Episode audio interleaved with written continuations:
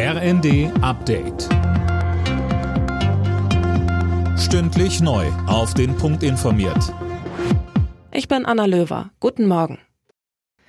Bei ihrem ersten Besuch in der Ukraine seit Kriegsbeginn hat Verteidigungsministerin Lambrecht die erste Lieferung eines hochmodernen Luftabwehrsystems in den kommenden Tagen angekündigt. In der Hafenstadt Odessa war Lambrecht mit ihrem Amtskollegen Resnikow zusammengekommen. Danach sagte sie im ersten. Die Eindrücke, die ich hier bekommen habe, die haben sehr deutlich gemacht, dass die Luftverteidigung jetzt im Vordergrund stehen muss, genauso wie Artillerie. Deswegen ist es wichtig, dass Iris-T kommt, dass aber auch Panzerhaubitze 2000 noch zusätzlich kommen, Mehrfachraketenwerfer, aber auch Brückenlegenpanzer. Wir werden die Ukraine sehr, sehr umfassend noch unterstützen. Die Zusage ist gemacht und die Zusagen, die gemacht wurden, die werden auch eingehalten.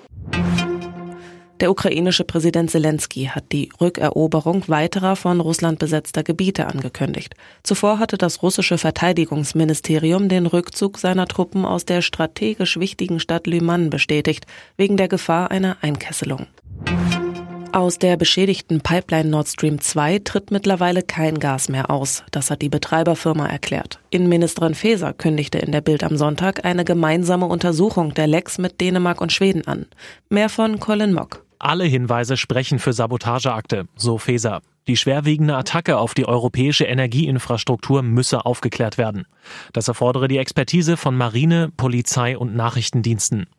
Darüber hinaus sollen laut der Innenministerin auch gemeinsame Seekontrollen mit Polen, Dänemark und Schweden gestartet werden.